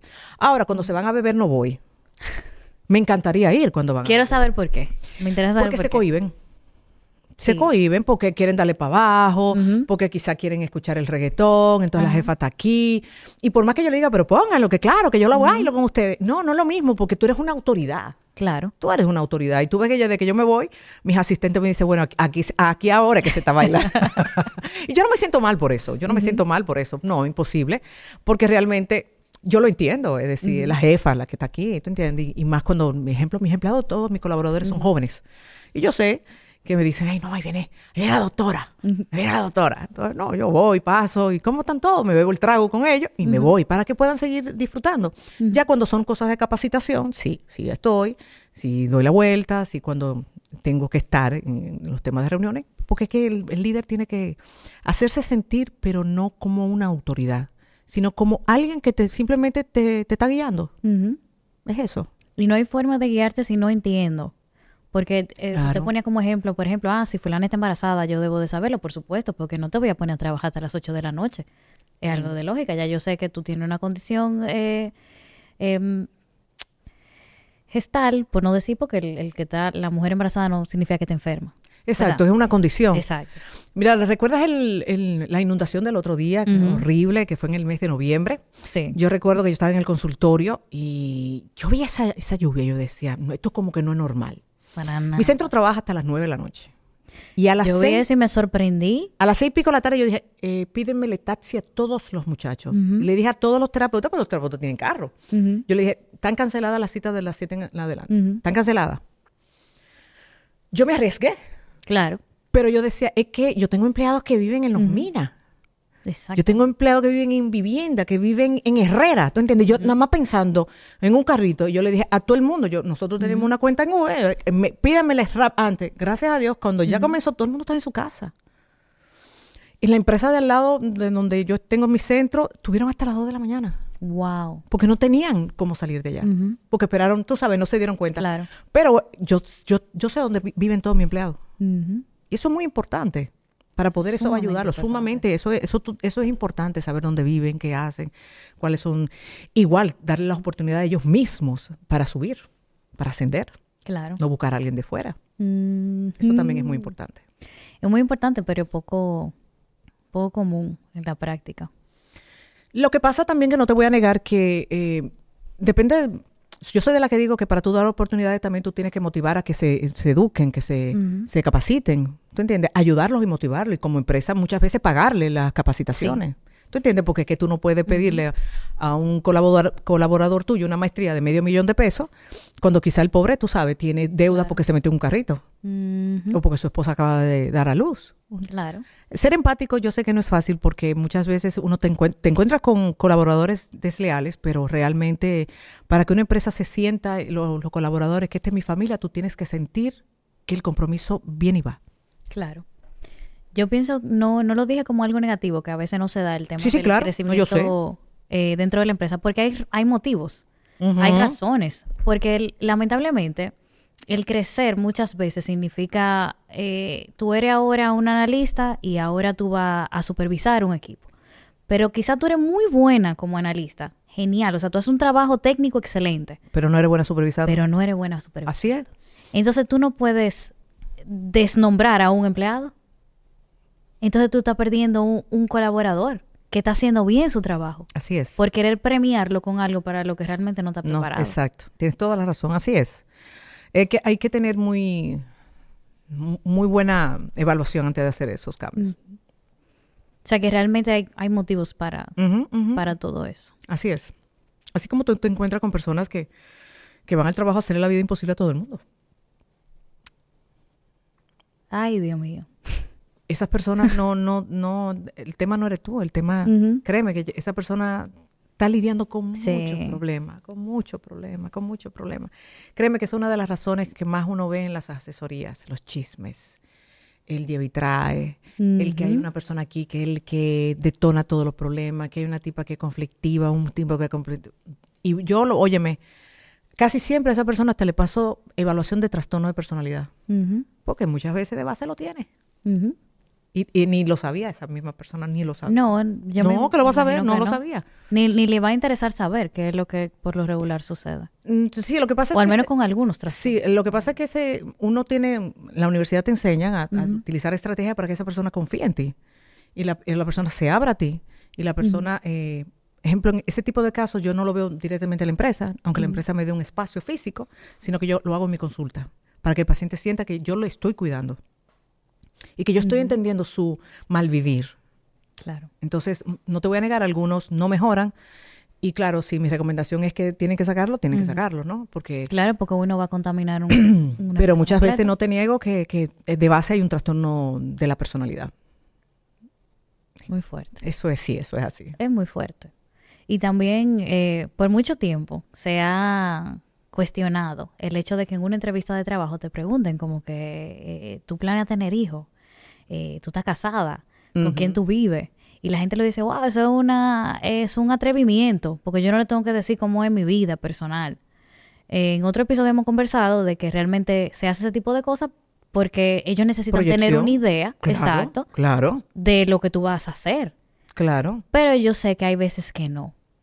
Entonces, no sé, yo pienso que hay como una línea muy fina. Es que también hay que saber cómo decirlo. Para A mí, ver, ¿cómo decirlo? todo es la entrevista, como usted haga la entrevista. Porque hay, hay entrevistas que tú sales como que te violaron. Dice, Dios mío, pero ¿y qué fue? Y hay otra entrevista que tú le hablaste hasta de tu mamá y tú le hablaste de con las cosas que tú hacías cuando... ¿Entiendes? Porque todo va a ser, va a depender de cómo tú te vincules. Y lo lógico y lo que debe de ser es que ese esa persona esté especializada en eso. Debería. Debería, Debe. exacto, debería. Sabemos que en República Dominicana, porque eso lo he visto, muchas empresas que me contratan cuando voy a recursos humanos, la de recursos humanos no sabe nada de recursos humanos. O es una sobrina, una prima, una hija. ¿Tú O por el mismo tema económico, son los mismos dueños de empresas que están Exacto. haciendo de recursos humanos. pero quieren que la empresa funcione bien, pero no Claro. quieren invertir. Entonces, entonces, que- como que tú sabes. es un poco difícil, pero realmente también igual con las, ejemplo, las empresas familiares. Se trabaja totalmente diferente a como yo lo trabajo quizás, para ejemplo, un banco. Porque porque las empresas familiares hay alguien que dirige, que es el jefe, el apellido. Exacto. Y hay conflicto entre los nuevos profesionales, que son los nietos muchas veces, y el viejo, como le dicen ellos. Que abuelo, una cosa, abuelo no deja que uno ponga estos sistemas y estas aplicaciones, él quiere seguir con el librito. Mira, eh, hay Eso un tema maneja. familiar. Eso se maneja muy... Nosotros tuvimos el, el- hace dos episodios, o hace uno, acerca de la familia y los negocios. Y conversábamos con César Villanueva de Grupo Domex. Excelente episodio. Y, y vimos ahí un poquito de, de lo difícil, del reto que es tú manejar una empresa que evidentemente está súper potencializada, tienen una visión excelente, pero hay muchos retos porque hay una familia. Hay una familia, una familia que se lleva el trabajo para la casa. Que hay miembros de la familia que no van a respetar que tú estés en la casa.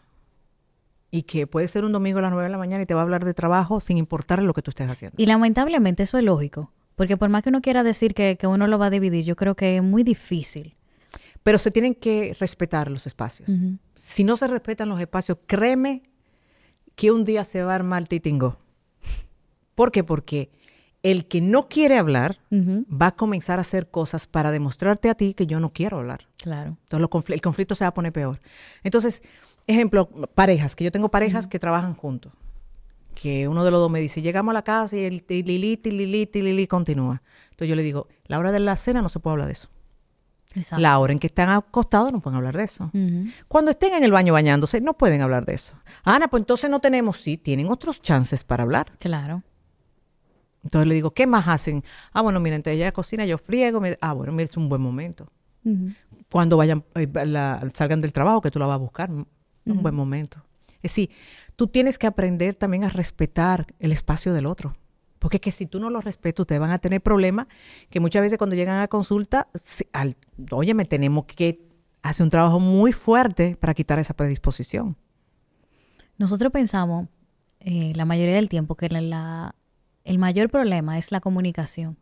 Pero yo creo que a veces uno habla mucho y realmente lo que falta es como la consideración y empatía de, de ambas partes. Lo que pasa es que, mira, sí, eh, lamentablemente sigue siendo un problema la comunicación. Las parejas tienden a suponer mucho, pero también eh, las parejas tienen unas altas expectativas, no la conversan, sino que lo esperan. Entonces, eso también lleva a que la relación se vea como que un, un tema de comunicación, no un tema de expectativa. ¿Qué tú esperas en esta relación? ¿Qué tú esperas? Ejemplo, hay mujeres que no les importa que su esposo llegue todos los días a las nueve y media de la noche de trabajar. Hay otras que a las seis de la tarde ya están histéricas porque él no ha llegado. Para ponerte un ejemplo, eso tiene que ver con las expectativas. Eso Claro. tiene que ver, sí, eso tiene que ver con tu dinámica, con la persona, eso tiene que ver con tantas cosas que no tiene que ver nada lo laboral, pero se refleja en lo laboral. Exactamente, se refleja en lo laboral. Todo, todo se refleja en lo laboral. Todo, todo, todo, todo, todo. No, ya no nos queda duda. no nos queda duda ya. Qué bueno. Doctora, yo estoy muy feliz de este tiempo y creo que de esta conversación se pueden sacar tantas enseñanzas que van a permanecer, ¿verdad? Porque eh, la persona tiene acceso a ella ahora y después. Y pienso que así como a mí también me ha enseñado muchas cosas, a otros que, que lo vayan a compartir y todo eso, quizá pueda uno aportar un poquito a esa dinámica de vida que uno lleva todos los días. Así es. Realmente una, una de las preocupaciones más grandes que yo tengo es con el tema del agotamiento emocional que estamos teniendo. Voy a refer- referirme a Estados Unidos y República Dominicana, que son los dos países donde más trabajo. Eh, es preocupante Claro. ver cómo las mujeres cada vez más jóvenes, así como tú, llegan a la consulta burnout, llegan a la consulta con el síndrome de la fatiga crónica, eh, donde tenemos que hacer trabajo y, y la persona, tú le ves todos los síntomas como si fuera una depresión. Mujeres, mujeres y hombres que pierden oportunidades por eso, Sí. por, por, por lo quemado que están. Entonces realmente es un llamado porque a pesar de que somos una media isla donde aquí todavía se disfruta de muchas cosas, que la gente cuando viene dice, pero aquí sí se baila, aquí sí se saborea, yo pienso que estamos dejando de lado mucho el autocuidado. Sí. Estamos dejando de lado de hacer cosas que realmente nos, haga, nos hacen bien. Ujú. El- el- debemos de aprender como a soltar un poco y entender que eso puede quedar para mañana y que yo tengo que ponerle atención a lo que mi cuerpo y mi mente me está diciendo. Ponerle atención para mejorarlo, no necesariamente yendo a un psicólogo, no, pero ponerle atención, ¿qué me dice? ¿Qué, qué- qué- qué es lo que yo siento? Y realmente, si un lugar en- a nivel laboral no es el lugar donde tú te estás sintiendo cómodo, es, irte. Yo soy de las que digo que tú no puedes echar el pleito, lo vas a perder. 100%. Lo Siempre vas a lo he dicho perder. Eso también. No es que tú vas a salir corriendo, pero ve tirando tu, tu, tu currículum, ve moviéndote para, para irte, pero no quedarte esperando a ver si el otro en algún momento cambia. Porque igual que en el matrimonio, el otro cambia por decisión, no porque tú presiones. Yo creo que lamentablemente el ser humano se acostumbra a todo. Claro que sí. lo malo. Sí, claro, todo, a todo, nos acostumbramos a todo. Entonces a veces estamos en, en sitios de trabajo malo, que no están haciendo daño, que es evidente. Porque hay casos que no son tan evidentes, pero cuando un caso muy evidente, pero ya nosotros estamos tan acostumbrados a ese ambiente, que es que no, nos quedamos ahí. Porque Te voy a explicar. Nos quedamos ahí porque el ser humano le gustan los rituales. Eh, perdón, el cerebro. El cerebro le gustan los rituales. El cerebro le gusta la constancia. Lo que ya conocen. lo que ya conoce. Entonces, cuando tú le cambias, tu cuerpo tiene una reacción. Y fíjate, tú puedes estar en una oficinita con cuatro paredes que tú no tengas una ventana y ponerte que tú veas el mar y tú vas a decir, ay, no, yo estaba muy bien, donde yo estaba. Aunque al par de días ya te acostumbres. Pero eso ocurre porque el cerebro necesita adaptarse al cambio. Entonces, eso es lo que ocurre muchas veces, que la persona sabe que no puede seguir ahí, pero le cuesta. Pero también, además del tema de el habituarse, también yo tengo que ver su personalidad. Si una persona que entiende que merece, ¿dónde está? Si una persona que realmente se le hace difícil tomar decisiones y arriesgarse. En la vida todo es un riesgo. Que produce miedo, claro, pero el miedo no te debe de paralizar. El miedo lo que debe de decirme a mí, bueno, me puedo guayar, como me puedo ir bien. Si me guayé, bueno, me guayé. Si hay enseñanza, yo no sé si hay enseñanza. Pero el riesgo es algo que siempre lo vamos a tener que asumir. Inevitable. Lo, siempre lo menciono porque lo leí y se me quedó grabado. El miedo es tú estás en una jaula con la llave en el bolsillo. La gente está muy equivocada con el miedo. El miedo es una emoción primaria y necesaria. Necesaria. ¿Nos guarda? Es la que nos cuida. Ahora, cuando ya el miedo nos... Por ejemplo, yo recuerdo cuando el COVID nos, nos encerraron, nos encerraron y todo el mundo peleando. Yo quiero volver a mi oficina. Después, cuando volvimos a la oficina, yo quiero ir para mi casa. ¿Te acuerdas? Entonces, realmente, eh, ese era un miedo normal, natural. Claro. Pero hoy, cuando tú te encuentras con gente todavía usando mascarilla, hay un miedo irreal. ¿Viste? Entonces, que ten- hay gente que tiene un poquito más de miedo. Cuando el miedo es malo, cuando el miedo me paraliza y no me permite a mí disfrutar de mi día a día. Ahí es que es malo. Y yo creo que pasa en, en diferentes escalas. Hay veces que el miedo nos limita pequeñito y quizá por eso no, no vemos dije, eh, consecuencia enorme. Exacto. Sí, claro. Eh, tú no te imaginas la cantidad de gente que son buenísimos en, en lo que hacen, pero no son capaces de hacer una proyección y presentárselo al jefe. Porque tienen miedo. Tengo miedo de gaguear, tengo miedo que, que, que me vaya mal, tengo miedo de que no le guste. Ajá. ¿Sabes que yo trabajo ahí? ¿Quién fue que te rechazó cuando chiquito? Ujú. ¿Qué pasó con el rechazo? Tiene un tema de rechazo. Que tengo que trabajárselo para que no es que te va a comer al mundo y ahora tú vas a ser el que más te va a comer al mundo, pero va a ser una persona que se va a poder confrontar a ese miedo. Claro. Y que va a poder avanzar. Claro. Eso pasa muchísimo. Gente Uh, brillante. Brillante. Pero como no confían en, en lo que tienen o no saben cómo expresarlo, se quedan con eso, o peor aún, se lo comentan al compañerito del lado. Y el, compañero es vivo Sí, y lo, lo, y lo le da para allá y después están ahí dolidos.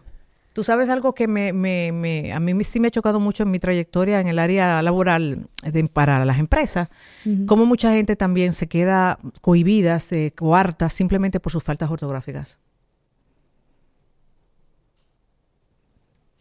Tienen Bueno. lagunas del colegio o del Ajá. liceo y, y el no sentirse cómodo con su escritura y no sentirse cómodo porque no están seguros si tienen o no la falta ortográfica, ahí mismo, coartados.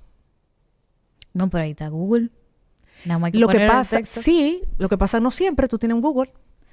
Como tú tienes en Google, ejemplo, cuando tú tienes que mandar un WhatsApp rápido. ¿entiendes?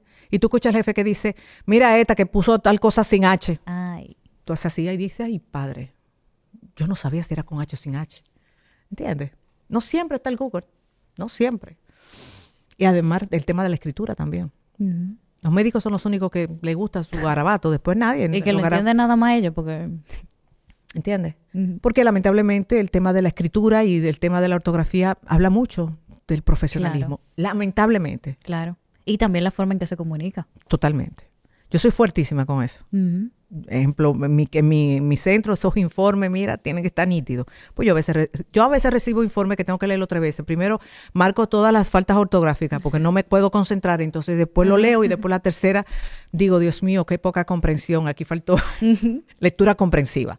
Sí. Entonces, re- realmente puede ser una bárbara profesional, ¿entiendes? Pero eso ya, ¿cómo, eh, ¿cómo tú entregas eso a una fiscalía, a una procuraduría, ¿entiendes? Y esas son cosas que mucha gente, aunque no lo creas, la- lo cohibe.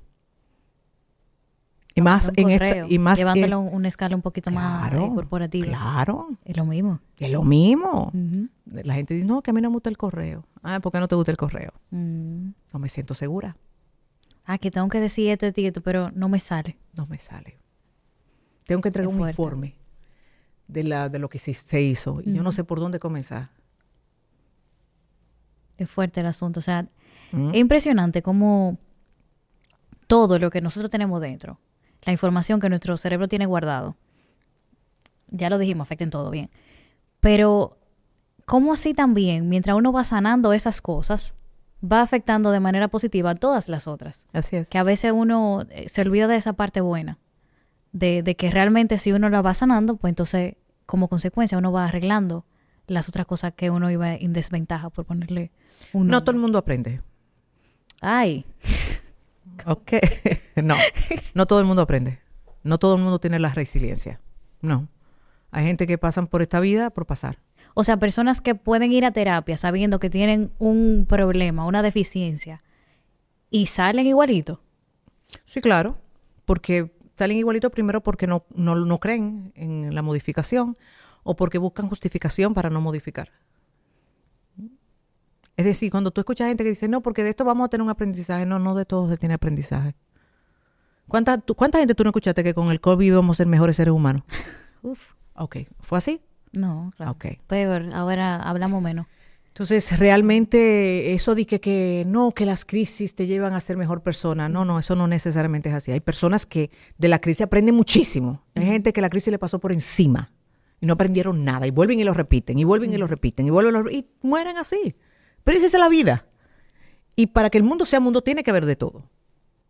Por eso tú vas a tener empleados que van a, a mejorar y empleados que van a ser leales y otros no. Esa es la vida Compleja también. muy compleja, muy injusta también, Sí. pero esa es la vida. Justamente hoy, eh, no planeaba eh, comentarlo, pero ahora, eh, con, hablando del tema de la injusticia, lo recordé. Eh, vi un post en el periódico sobre eh, un supermercado nuevo, no voy a mencionar el nombre. Y estaban como felicitando al joven que es dueño del, del súper. Ok. Entonces mencionan su nombre y tiene un apellido reconocido. Entonces yo le doy like y ese tipo de noticias a mí me gustan. A mí no me gustan las noticias en general, pero las noticias buenas me gustan. Qué bueno. Entonces yo fui a comentar. Entonces veo los comentarios. Ah, claro, con ese apellido. Ah, con dinero cualquiera. Ah, pero claro, yo leí el apellido y no seguí leyendo. Esos son los comentarios. Sí. Entonces yo recuerdo que a mí me dio como un pique. Una indignación. de- pero un pique, yo me puse ahí a, comentar y escribir. Yo no lo conozco. Yo no lo conozco, pero yo me fajé a pelear ahí en el, en el post. Porque es que yo dije que no puede ser que la gente frustrada dentro de su propia realidad Ah, entienda que puede bajar o, o- hay un nombre para eso y de verdad que lo olvidé.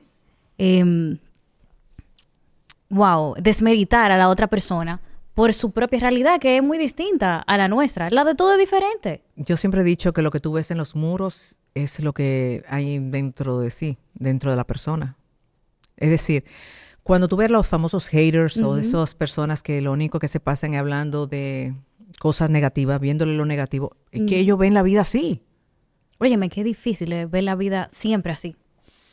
para ti, pero tú no sabes si para ellos es un motor.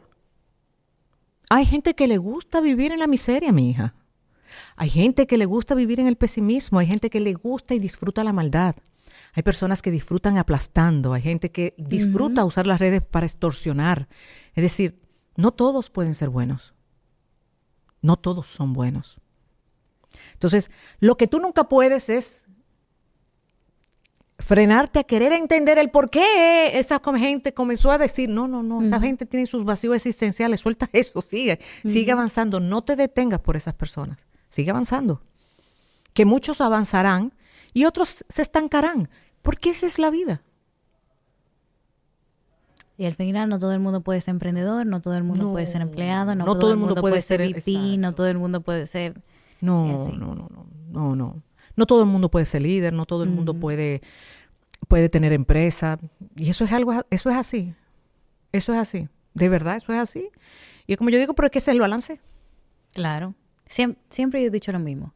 ¿Quién va a trabajar en la empresa del emprendedor? Exacto. Que necesita gente que trabaje. Exacto. No exacto. podemos ser todos emprendedores. Exacto. Igual cuando a mí me dicen, no, porque la competencia, no hay competencia, ¿qué competencia ni qué competencia? Con tantos millones que hay en este país. Usted no puede pensar en competencia, eso le resta a usted, eso le quita eh, energía. No, no, piense, enfóquese en darle lo mejor a su clientela. Olvídese de la competencia. Y yo pienso que todo el mundo es diferente. Todo tiene alguien, algo que, que dar, bueno o malo, pero tiene algo que dar. Y hay gente que le gusta lo malo. Sí, claro, hay gente que consume lo malo. Y tú dirás, pero eso está mal, ¿no? Eso no está mal, eso es lo que ellos han cultivado en su vida. Ahora, lo que no podemos ju- es juzgarlos, porque lamentablemente la mayoría de esas personas que viven en esa miseria son personas que han tenido que batallar mucho en la vida. Han tenido mucho rechazo de, de las personas que debieron cuidarlo más que todo, que son los padres. Ok. Las personas que debieron de cuidar lo que son sus padres, que son ahora mismo los que están trabajando, que van a formar una familia y que entonces tienen que cuidar de esa familia para que los hijos, cuando se inserten laboralmente, no cometan los mismos errores que comentamos ahorita. Es un ciclo. Claro, generacional, que se repite.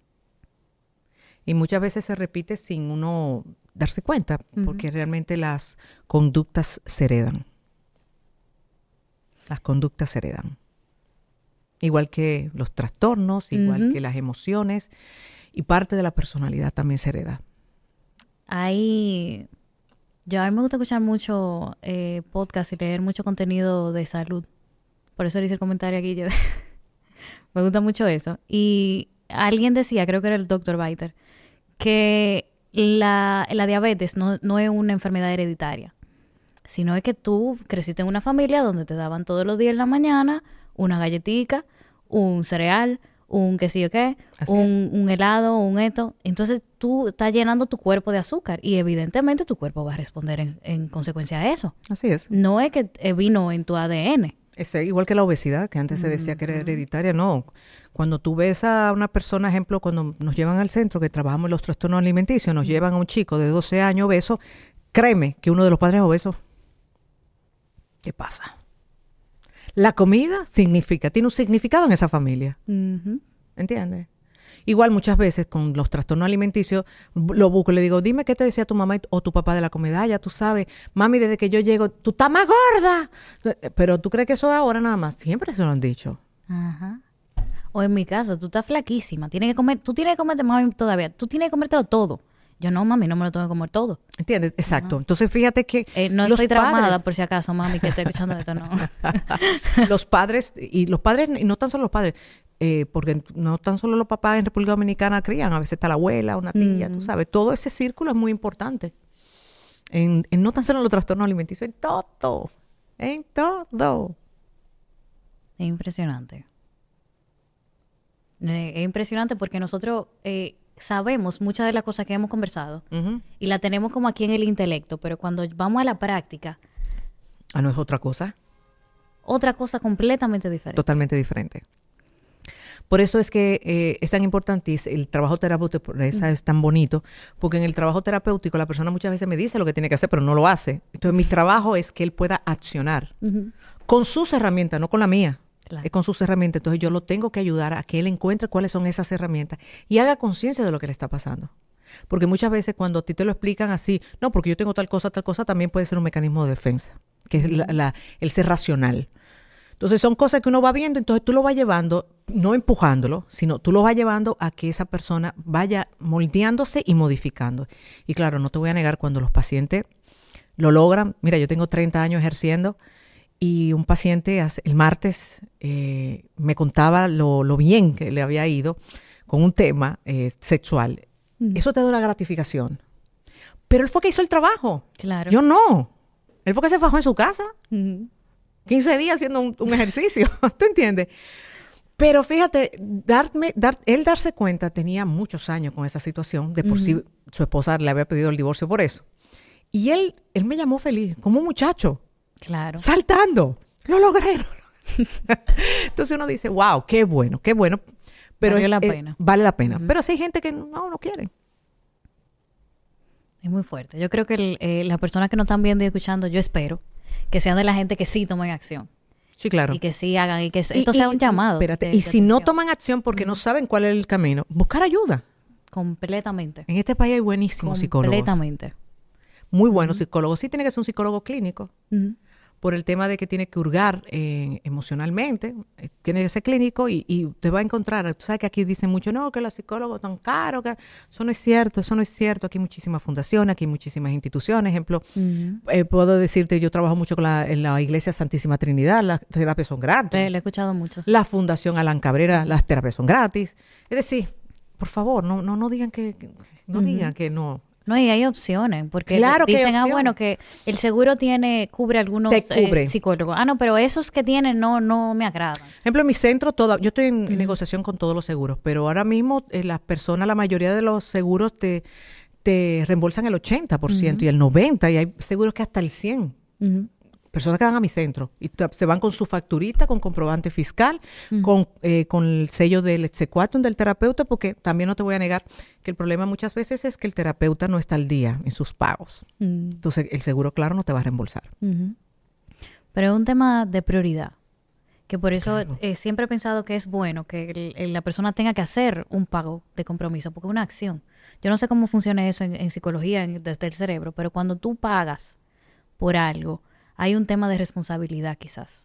No necesariamente en psicología. A mí me ha ido, yo tengo muchos pacientes que nunca han pagado un peso en mi consulta, gente que en casos, muy, casos muy recursos y, y no son la gente más agradecida del mundo.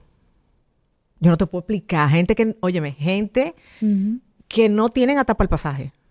Y tú ves que cuando terminamos ya el, tema que estábamos tratando, un día se me aparece hasta con huevito de gallina criolla. ¿Tú entiendes? Decirnos, no, son gente sumamente... Y no faltan a su cita. Mira, puede... No, no, no. Tú ves que, mire, usted va a venir, que, que yo vi que hay una huelga, huelga, doctora, ya yo desde esta mañana salía ya en, en Guagua a decir, no, no, la gente la gente cuando quiere sanar, mira, cuando se propone sanar, es. una cosa impresionante. Cuando, no quiere sanar, ah, no, mi amor, tú le puedes cobrar 10 mil pesos. No, te va a decir que es muy caro. Decir, no, eh, cuando la persona quiere sanar, no, no. Es así, es muy caro, eso es demasiado dinero, yo no tengo así, pero para eh, salir a, cenar, salir a, beber. La cita de un terapeuta más o menos cuesta, a veces yo le digo a los pacientes, cuesta como hacer eh, un tinte. A las mujeres le digo, eso es como un tinte. No, pero tan caro los tintes. Doctora, tan caro. Tan caro los tintes. Tan caro. Caro, caro, caro. Entonces, también depende, porque hay terapeutas que cuando tú le dices, porque en la segunda o tercera sesión a veces tú le dices, mira, son 10 sesiones, vamos a verlo. Y la persona te le dice, mira, que mire, tú hablas, sí. tú no le bajas. Claro que sí, por Dios, claro que sí. Esto es una carrera de mucha vocación, claro. Yo también no le voy a negar que le digo a la gente, también ustedes tienen que entender que el terapeuta tiene que vivir de algo. Claro. Que no puede ser gratis todo. Ejemplo, yo a mi centro nadie le exijo que vea gratis. Muchos sí lo hacen cuando yo se lo pido. Cuando son gente muy pobrecita que veo en las redes o que alguien me llama.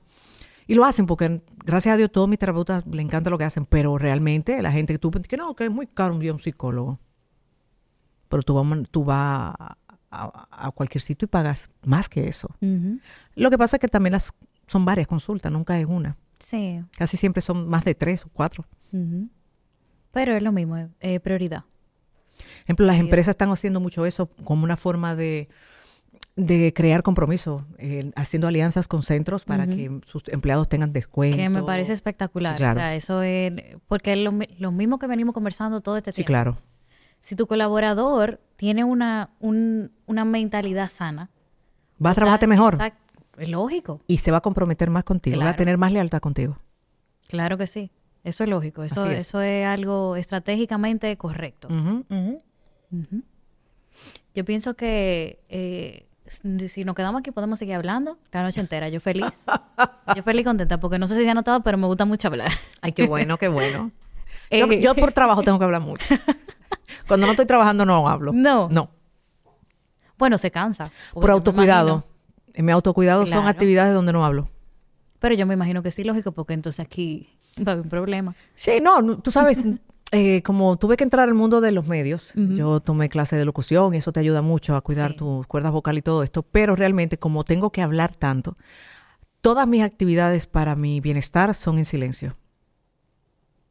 Y eso me, imagino, eh, asumiendo, no lo sé, usted me corregirá, que lo disfruta también. Ah, plenitud. No, yo amo lo que hago. Yo lo disfruto bárbaramente bárbaramente, bárbaramente. Eh, puedo hacer muchas cosas. La gente a veces me dice, no, porque no te dedicas más a la media? A mí lo que me gusta es mi consultorio. Eso es lo que me gusta, mi clínica, eh, ver pacientes. Esto lo veo como una forma de ayudar a, mi pueblo, a mi comunidad, ¿no? Pero no, a mí lo que me gusta es ver pacientes. Eso es lo que me, me, llama, me, me, llena y es lo que espero seguir haciendo hasta que me canse. O sea, que a usted le tocó la, suerte, por ponerle un nombre, de, trabajar lo que le apasiona. Impresionantemente. Eso es algo que yo tengo muchos colegas que me dicen, es como tú llegas a tu trabajo. Ejemplo, yo tengo colegas internacionales que me pelean mucho porque yo soy la que manejo mi Instagram. Yo les respondo DM a todo el mundo. A mí todo el que me escribe recibe una respuesta. A mí tú me paras en la calle, yo te respondo. Porque yo sé la necesidad que hay. Y para mí eso no es un trabajo. Yo iba a decir ahora mismo, ahora mismo yo iba a decir que es un trabajo. Porque la cantidad de... Yo, por ejemplo, respondo todo lo que llega laboralmente. Todo lo que llega laboralmente yo lo respondo. Trato que no se me quede nunca nadie. Pero mis números son manejables. Los números suyos son una cosa. Cientos, miles. Lo que pasa es que yo soy muy organizada Y entonces yo tomo tiempos en el día para contestar los correos, para contestar eh, el DM y realmente yo voy contestando. Lo que pasa es que como yo no escribo, sino que yo le pongo audio. Entonces eso hace que yo vaya más rápido. Y claro que se den cuenta que soy yo, porque, tú sabes que dice, ¿quién será que me está contestando? No, soy yo que respondo porque me preguntan cosas muy delicadas. Y los correos también, a mí yo recibo. Bueno, el otro día me fui tres días para Orlando y cuando llegué encontré 1500 correos. Wow. Y yo dije, ¿qué fue? Fue que se dañó esto. Fue que se, se revirtió y todo. Duré, sí, duré más de lo debido, pero le contesté a todo el mundo. Porque yo tengo columnas en periódicos y revistas y la gente me escribe. Y para mí es un irrespeto que tú me escribes y yo no te responda. No, no, no, no, yo no puedo. Yo tengo que responderte, aunque sea lamento mucho por lo que estás pasando, creo que debes de visitar. Porque a veces te preguntan también hasta por ignorancia, ¿cuál es el médico que debo ir? Mira, lo que te ven es que hay un urólogo. Cositas así también porque como tengo un programa dedicado a eso, pero realmente no, no. Es que me gusta esto. Pero también me sé desconectar, que no te imaginas cómo lo hago. Tengo un doctorado en desconexión. Yo de me desconecto, pum, pum. Y, soy Ana, soy mi, para mis hijos. ¿Entiendes? Como que tengo esa capacidad. Solamente que tenga un paciente en crisis muy fuerte, que estoy muy pendiente del celular, si me llama, cualquier cosa. ¿Usted tiene una niña? Yo tengo una hija de nueve años. Yo creo que la vi en el salón. No la saludé porque no estaba segura. Ah, ok, sí. Yo tengo mi hija Ana Valentina y Juan Sebastián que tiene 14. Muy linda. Pero recuerdo, eh, tengo la imagen porque la vi con la niña y recuerdo eso mismo, que usted no tenía el celular por ningún lado. No, usted estaba con ella. Yo estaba con ella y si no estoy con ella estoy con un libro. Me gusta leer. aprovecho leer cuando puedo porque tengo dos muchachos. Eh, pero, pero sí, y, pero si tengo que contestar, ejemplo, tengo la dicha de andar con chofer, ese es mi momento para contestar. Cuando voy en mi carro. Ahí es que contesto. Entonces, imagínate cuando me agarran los tapones. Uy, me adelanto muchísimo. Voy a hacer una última pregunta. Eh, y pienso que es bien oportuna para este mes de las madres. Claro. Muchas mujeres cuando tienen hijos y trabajan, eh, luchan con una culpa. Eh, muy mencionada, la culpa de que están dejando a, a, su recién nacido, o no recién nacido, a veces están un poco más crecidos cuando se insertan otra vez, y empiezan a trabajar y luchan con esa culpa. O sea, sí, claro. ¿cómo pueden manejar esa, esa culpa que pienso que eh, va, va por default? La culpa siempre va a estar. La culpa es una emoción muy, eh, ¿cómo te digo? La gente no la entiende. Mm. Pues la culpa, déjame de contarte que tiene que ver con tus valores. Tiene que ver con tu tema ético, tiene que ver contigo. Siente culpa aquella persona que tiene compromiso, aquella persona que tiene un vínculo. De por sí, cuando un paciente no siente culpa, ya yo puedo estar casi seguro que es un sociópata. Claro. ¿Entiendes? Entonces, como yo le digo a las mujeres, ejemplo, en las empresas, yo le digo, tu culpa es algo normal y necesario porque es lo que te mantiene alerta a que tú tienes un compromiso en tu casa. Entonces, lo que yo trato es de que la mujer la culpa no la estanque, sino que la culpa la, empuje. Entonces, cuando ella entiende que la culpa no es mala, porque muchas veces hasta yo le digo, ¿y culpa porque, bueno, porque no estoy con mi muchachito? ¿Y quién te enseñó eso? A mi mamá. Ah, entonces esto es un legado de tu mamá. De una vez cambian. ¿Es verdad? Sí, claro. Porque quizás tú tuviste todo el tiempo a tu mamá, pero hoy en día, para que una pareja pueda salir adelante, ambos tienen que trabajar. Entonces, cuando tú llegues a casa, agarra a tu muchacho, bésalo, abrázalo, dale, huélelo, yo le digo, huélelo mucho, dale mucho cariño y trata de estar el mayor tiempo posible. Porque esta es tu realidad. Es decir, no vamos a quitar la realidad, pero le enseño que la culpa no es mala. No, no, la culpa es ese gusanito que me dice, espérate, espérate, las cosas creo que no las estás haciendo bien. Que no necesariamente te está marcando la realidad, pero te está marcando tus valores. Siempre te marca tus valores. O sea, no es mala. No, no es mala. Tanto que le queremos huir. no, es una mala, la pobre mala entendida. La gente, las que, emociones que son, diríamos que mala, es vergüenza y rechazo. La culpa no la vergüenza y el rechazo. Wow, o sea, ahora me sorprende eso porque siempre he escuchado que no hay emociones malas. No, no existen emociones malas. La tristeza, la rabia, la ira, todo es bueno.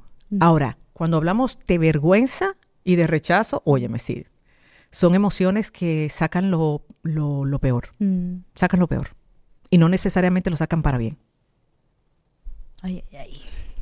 Creo que nos fuimos fortalecidos, nutridos y como transparente un poquito, porque pienso que todo esto nos hace como hacer una autointrospección. Así es. Como que, ok, ¿cómo estoy? qué es lo que está pasando. Quizás lo que pasó el otro día en el trabajo es porque tengo un fallo del otro lado. Y realmente esa, esa es la idea. Yo le, le agradezco mucho otra vez que eh, Feliz usted contigo. venga y, y que nos comparta todo su conocimiento, que sé que, que va a ser de, de provecho para todos nosotros. Qué bueno. Me alegra muchísimo estar aquí contigo. Sé que la gente la conoce y la sigue y todo eso, pero si usted quiere anunciar algo, si quiere decir dónde encontrarla, todo Bueno, eso. me pueden seguir en el Instagram, Ana Simo RD. Estoy en Instagram. Ahí es que donde más me manejo, donde más recibo. Tengo Facebook también, pero donde más me manejo es en, el Instagram, como también me si me quieren escribir también, si tienen alguna situación, info arroba centrovidifamilia.com y con muchísimo gusto les voy a contestar. Buenísimo. Muchísimas gracias. Gracias a ti. Y muchísimas gracias a todos ustedes por escuchar siempre laboralmente. Nos vemos en la próxima.